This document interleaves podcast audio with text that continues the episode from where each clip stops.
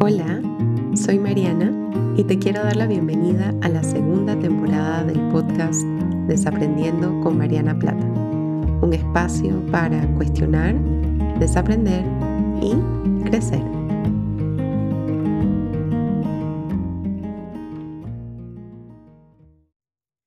Hola a todas y a todos y bienvenidos a una nueva semana, un nuevo episodio de esta segunda temporada de Desaprendiendo. Yo soy Mariana y estoy muy contenta y muy agradecida de estar con ustedes el día de hoy.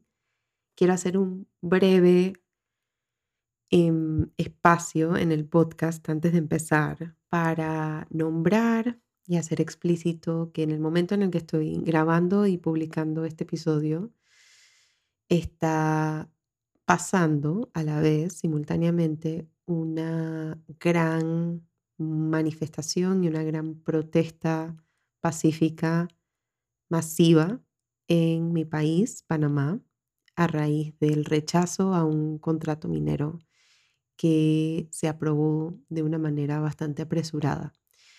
Entonces, quiero nombrarlo porque dudé si debía hacer un episodio alusivo a eso, si debía como dedicarle este espacio y al final del día decidí que quería mantener un poco la estructura y la agenda de los episodios que ya había acordado y que ya había decidido. En primer lugar, porque creo que siguen pasando cosas más allá de esto que está pasando en Panamá y si bien las manifestaciones están ocurriendo y a la vez nuestra vida también está ocurriendo y me parece importante también abrir un espacio para pensar en eso, incluyendo nuestro mundo interno y también reconociendo que pues probablemente me escuchan otras personas fuera de Panamá, entonces también quería honrar un poquito ese, este espacio, ¿no?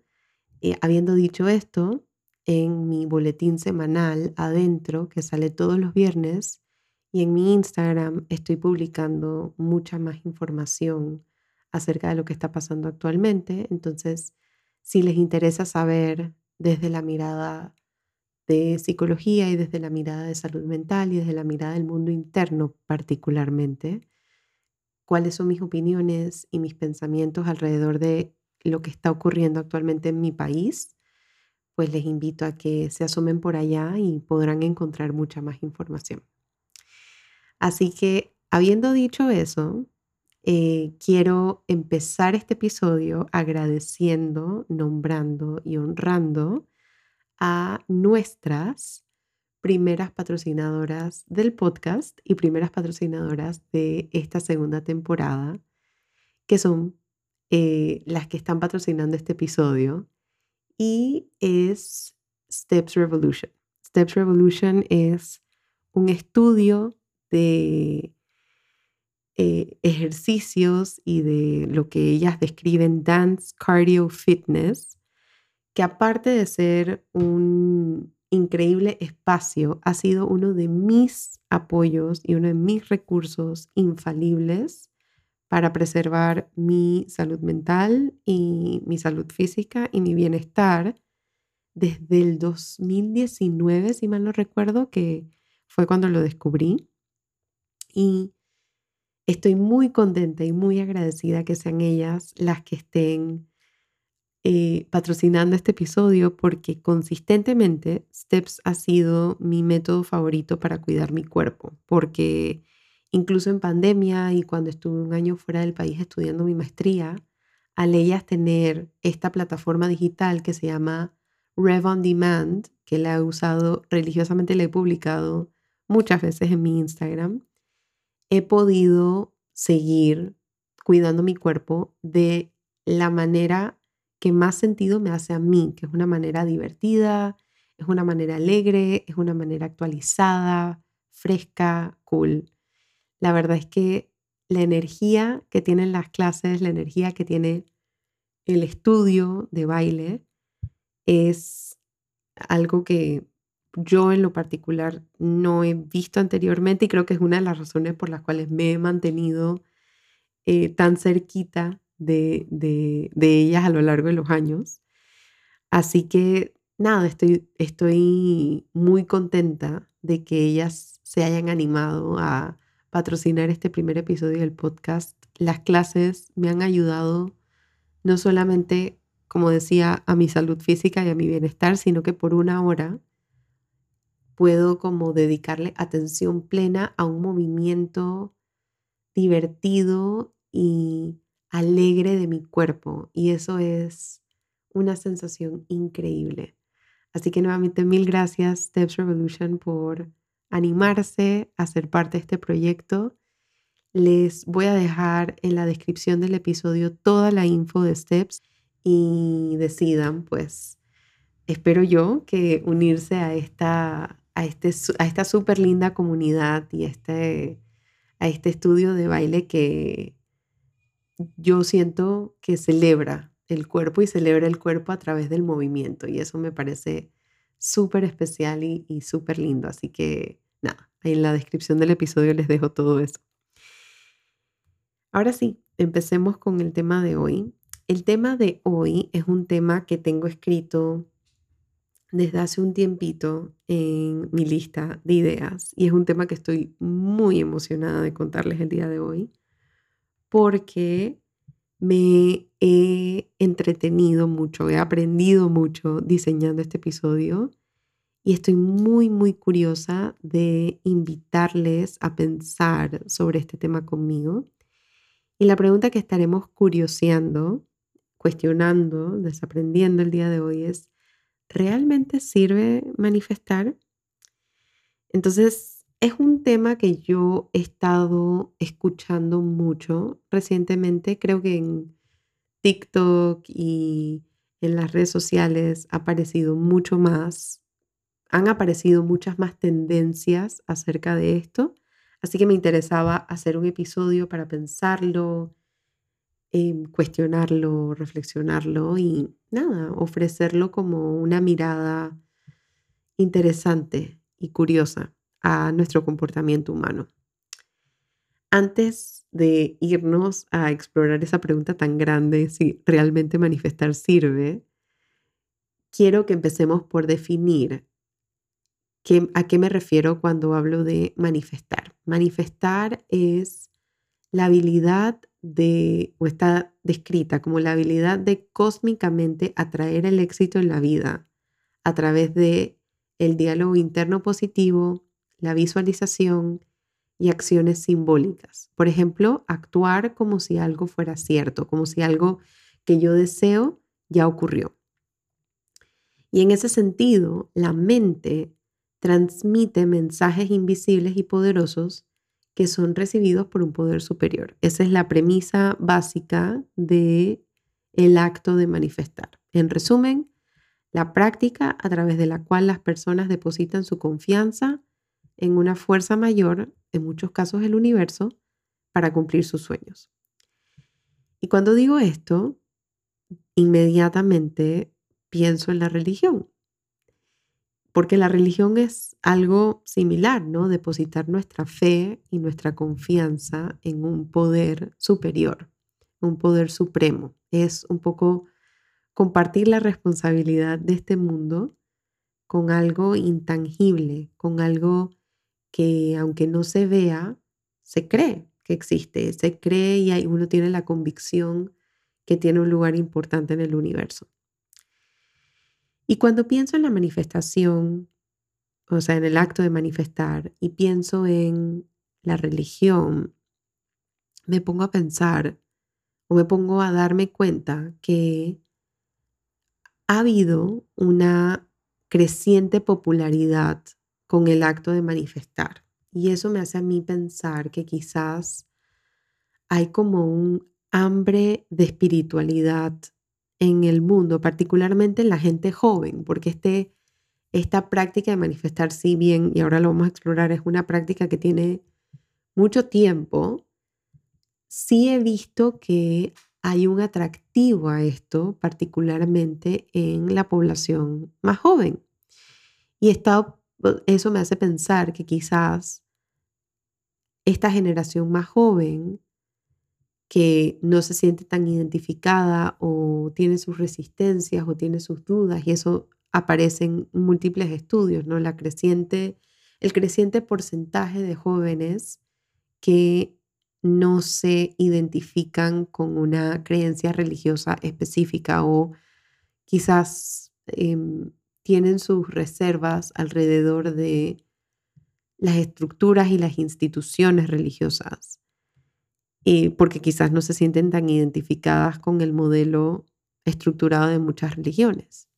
Sin embargo, me llama la atención que el deseo y la inclinación de confiar en algo más grande, que es el punto en común entre el acto de manifestar y la religión, por ejemplo, eso me hace pensar si quizás esto pudiera ser parte de la naturaleza humana.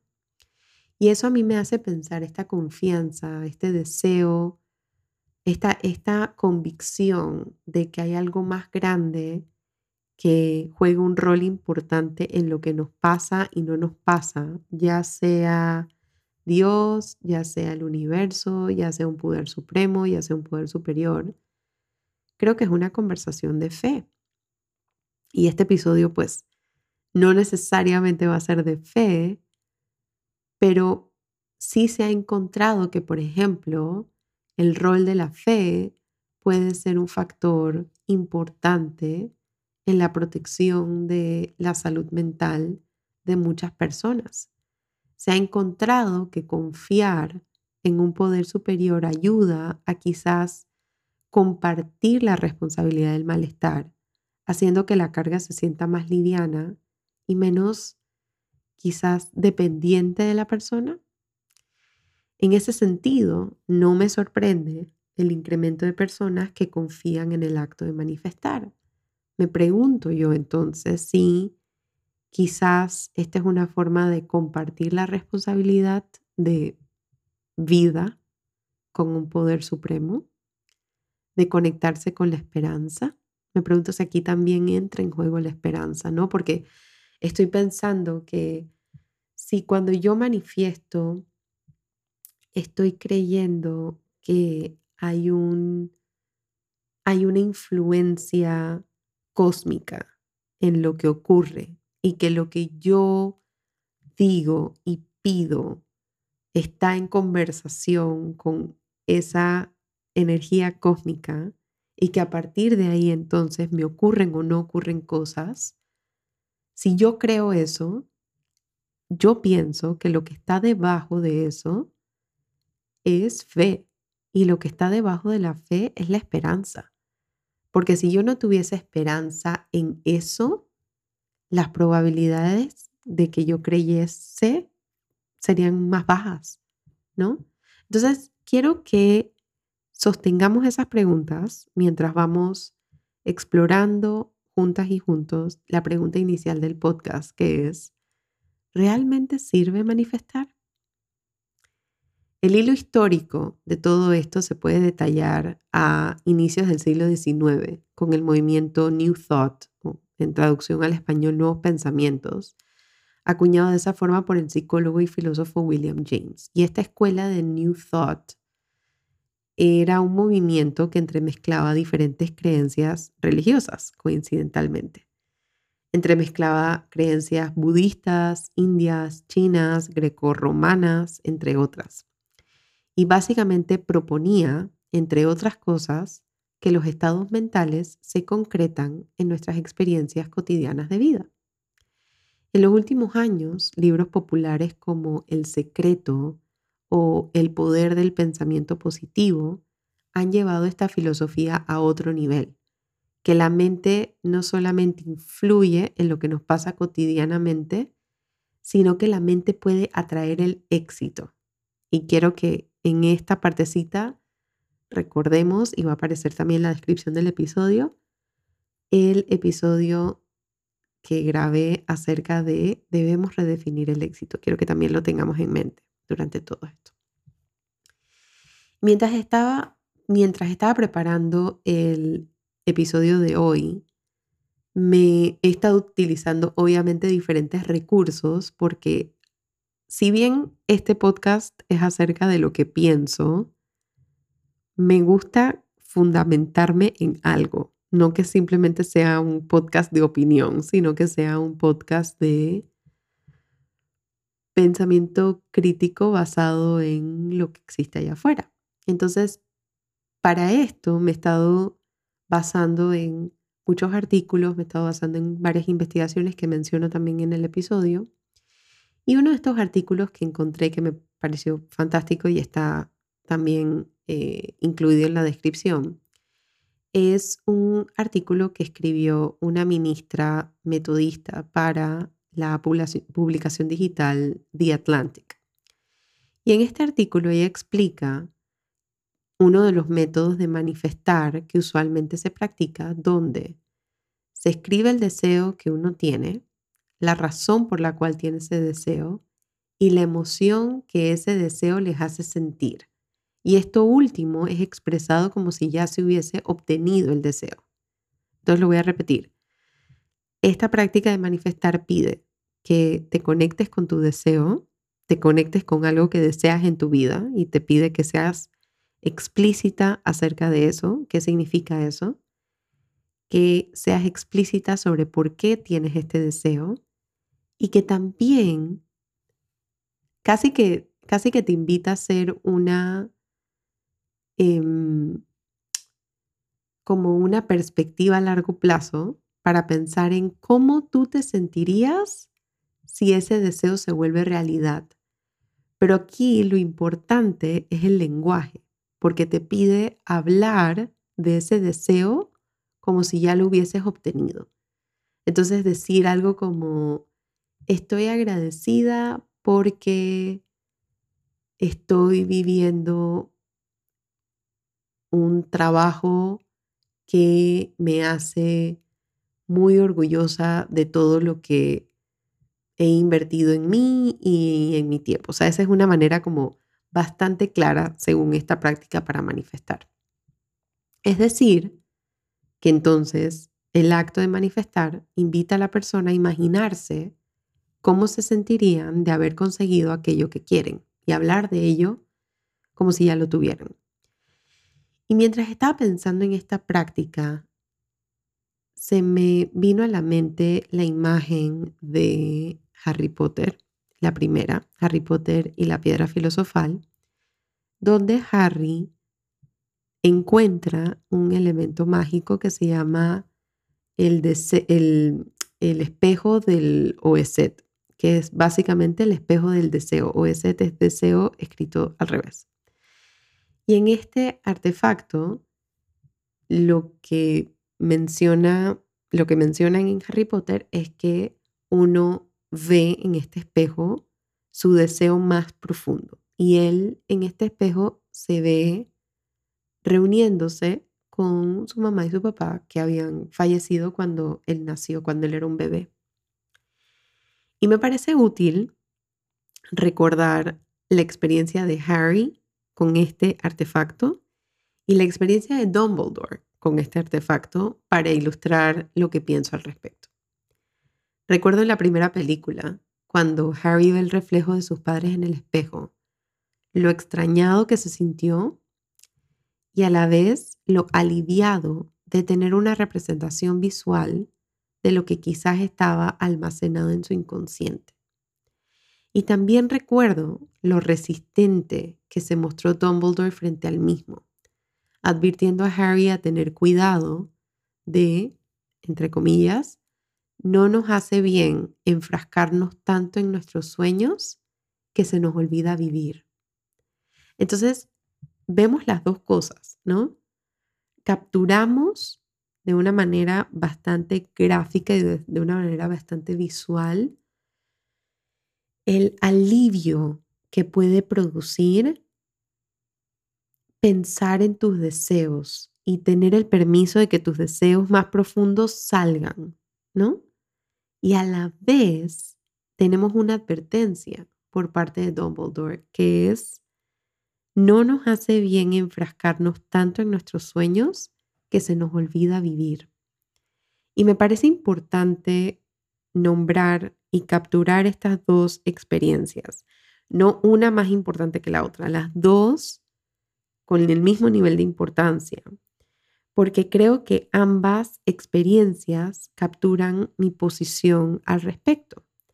La práctica de manifestar, tal y como identificó Lydia Son en su artículo en The Atlantic, pudiera ser un gran ejercicio para conectarme con mi deseo, para conectarme con la razón por la cual lo quiero, para fantasear con cómo me sentiré si o cuando lo alcance y a la vez, como todo, tiene sus limitaciones e importantes áreas a tener en mente. Y hay dos áreas en específica que me encantaría resaltar el día de hoy. En primer lugar, nuestra mente no es la única causa de nuestra realidad. Sí, el diálogo interno importa y eso lo han descubierto en varias investigaciones también, la forma como nos hablamos, la forma como la narrativa que tenemos. Incluso hay una vertiente de la terapia que es acerca de eso, se llama la psicoterapia narrativa, ¿no?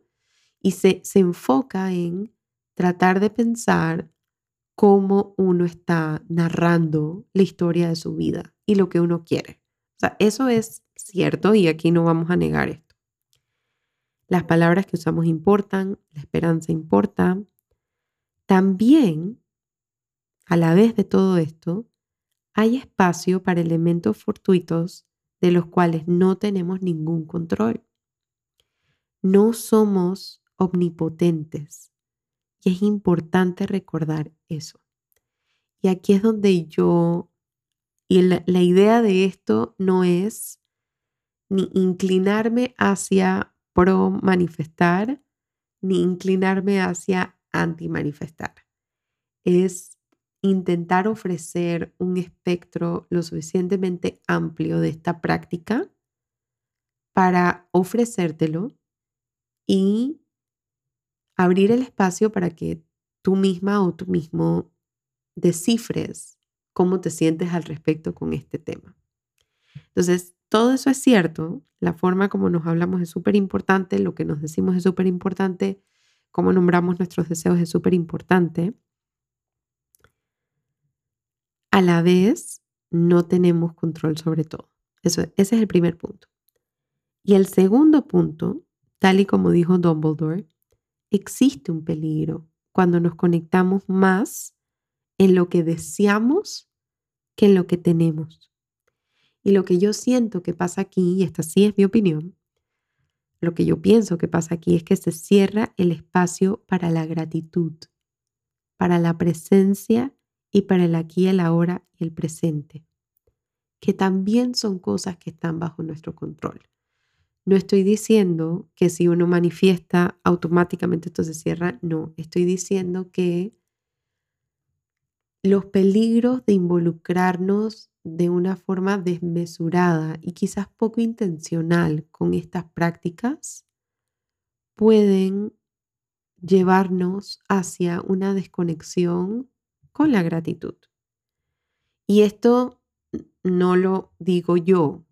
Hay una investigación, que es la investigación que quiero utilizar para el episodio de hoy, una investigación publicada en el Journal de Personalidad y Psicología Social, se publicó en julio de este año, julio del 2023.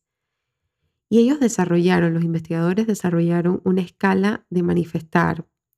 Y dentro de su investigación encontraron que quienes manifiestan tienden a mostrar más confianza en ellas mismas y ellos mismos y en su potencial de éxito. Este es uno de los beneficios comprobados por la evidencia que tiene manifestar y a la vez el acto de manifestar tuvo poca evidencia objetiva apoyando el éxito de dicha persona. O sea, esa persona no podía atribuir su éxito solamente al acto de manifestar. La práctica de manifestar, otro de los resultados que encontraron, es que puede estar relacionada a inversiones financieras más riesgosas, incluso resultados financieros negativos así como la sobreconfianza en las capacidades y tiempo de alcanzar niveles de éxito poco probables. Y hay otro estudio, por ejemplo, que también sale mencionado en el episodio, que encontró, por ejemplo, cómo quienes manifiestan podrían caer en una trampa de avaricia, donde nada parece ser suficiente y hay un deseo constante e insaciable de tener más de lo suficiente.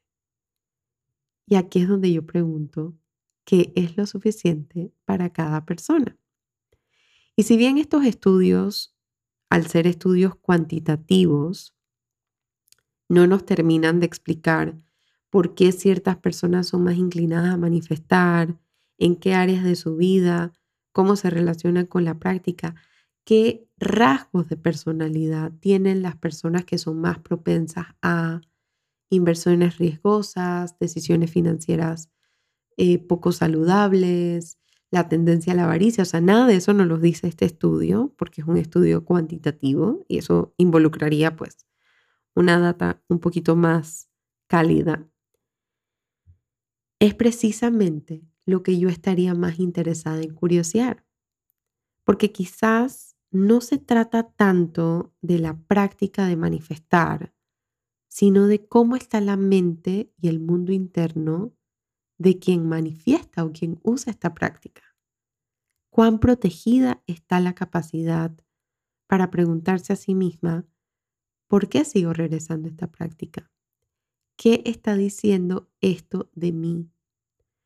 ¿Qué me dice esta práctica sobre mis deseos? ¿Cuáles podrían ser los principales riesgos de esta práctica para mí?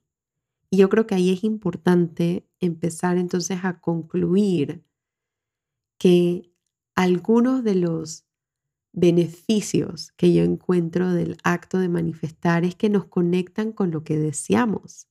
Si yo tengo que hacer una lista de lo que yo deseo y de por qué lo deseo y de cómo imagino sentirme si lo alcanzo y hablar de eso como si ya lo tuviera, esa es una invitación súper interesante a conectarme con lo que yo realmente quiero para mí. Y es una invitación inusual y eso me parece súper importante y me parece súper valioso rescatarlo. ¿Sí? Me, me, parece que podría ser una súper oportunidad para conectarnos con aquello que deseamos. Y esa es una de las cosas que yo creo que ofrece esta práctica de manifestar. Y a la vez, si perdemos nuestra presencia durante esta práctica, perdemos también una valiosa oportunidad para llevar estas preguntas más allá. ¿Por qué quiero este deseo? ¿Para quién quiero este deseo? ¿Es este realmente mi deseo o es el deseo de alguien más? ¿O es el deseo de la sociedad? ¿O es el deseo de el sistema que me impuso? Entonces, menos Creo que me, estoy alejando un poco de la pregunta y creo que suena un poquito irónico ahora que estoy terminando el episodio, porque me estoy alejando un poco menos de la pregunta, me estoy alejando, perdón, un poco más de la pregunta, ¿realmente sirve manifestar? Y me estoy acercando a la pregunta, ¿realmente sirve manifestar para mí? ¿Qué, ¿Qué dice eso de mí? ¿Cómo se conecta esto conmigo? ¿Cómo me, cómo me puedo sentir? Y yo creo que una de las formas en las que podemos como hilar entre estas dos posturas es utilizando la gratitud. Yo creo que la gratitud puede servir como un ancla durante el ejercicio de manifestar. Porque esto que, que encontraban los estudios o que nos han advertido de esta tendencia, esto, esto que Dumbledore nos dice, que, hay, hay que tener cuidado con no enfrascarnos tanto con los sueños que nos olvidamos de vivir. Ese es uno de los principales riesgos que yo encuentro con una práctica como esta de una manera poco intencional, que estamos constantemente conectados con lo que hace falta, lo que hace falta, lo que hace falta, lo que hace falta, y nos alejamos de pensar en lo que hay, en lo que hay, en lo que hay. No creo que, no creo que pensar en nuestros deseos automáticamente nos haga desconectarnos de nuestra realidad y dejar de ser agradecidas y agradecidos. Yo creo que hay espacio para las dos cosas. Yo creo que hay espacio para reconocer todo lo que está pasando en mi vida en este momento y a la vez soñar y a la vez desear. Y el balance entre estas dos, yo creo que es un balance que va a ser diferente de persona en persona, pero más importante aún, yo creo que es un balance o un juego que no podemos monitorear si no nos estamos conectando con esto desde un lugar intencional. En ese sentido, no sé si mejores preguntas sean, ¿realmente me sirve esto a mí? ¿Por qué? ¿Cómo me hace sentir? Quizás es menos sobre la eficacia de las prácticas y más sobre los seres humanos que se relacionan con ellas. Por lo menos, eso es lo que a mí me interesaría curiosear. Nuevamente, mil gracias a Steps Revolution por patrocinar este episodio. Su plataforma digital Rev On Demand no solamente tiene clases en vivo todos los días de lunes a sábado, si no me equivoco, sino que también tienen una biblioteca digital con clases pregrabadas, con clases en vivo que fueron buenísimas y las guardaron. Y realmente para las personas que quizás han encontrado que les funciona eh, hacer ejercicio desde casa, este pudiera ser un súper cool y divertido experimento de mover tu cuerpo, porque sí se siente muy liviano. Y, me encantaría invitarte, si ya haces la prueba, que le prestes atención a cómo se siente tu cuerpo después de una clase, porque típicamente se siente súper revitalizada, para mí por lo menos, súper refrescada, súper ligera, súper alegre. Y yo creo que eso es muy poderoso, descubrir maneras de mover nuestro cuerpo que se sientan de esa manera. Nuevamente, muchísimas gracias Steps Revolution por esta colaboración y por esta confianza. Y adicional a eso, te recuerdo que este episodio, así como ninguno de los anteriores, está creado para reemplazar psicoterapia. Al contrario, está hecho como un recurso de apoyo, como un recurso para pensar, para cuestionar, para complementar tus otras prácticas si este es un tema, si en lo que dije de repente pensaste como no sé qué es lo que deseo o no sé cómo conciliar las dos y te gustaría tener un espacio individual para descubrirlo, te invito a que te acerques a un profesional de salud mental que te pueda brindar este espacio para mirarlo más de cerca. También te recuerdo nuevamente que mi boletín semanal adentro es gratuito, sale todos los viernes y allí comparto otras reflexiones diferentes a estas, con un tono ligeramente distinto también, un poco más reflexivo, un poco más simbólico, utilizo como em, ejemplos cotidianos de la vida y les doy una mirada diferente, así que si eso te interesaría, también te dejo el link para suscribirte abajo. También te recuerdo que tengo un club de journaling mensual se llama Acompañar, donde una vez al mes hacemos sesiones en vivo de journaling y es con una membresía, así que si te interesa, también te lo dejo abajo. Em, si este episodio te gustó, si tienes preguntas, si tienes comentarios, estoy súper curiosa de dónde está aterrizando todo esto en ti, qué estás pensando, qué se quedó, qué preguntas tienes. Me encantaría que me las hagas llegar ya sea a mis redes sociales arroba marianaplata o a mi correo info arroba marianaplata.com. Muchísimas gracias por compartir conmigo una semana más. Estoy muy deseosa de seguir desaprendiendo y cuestionando contigo semana tras semana. Así que nos vemos la próxima con un nuevo episodio para cuestionar, desaprender y crecer. Chao.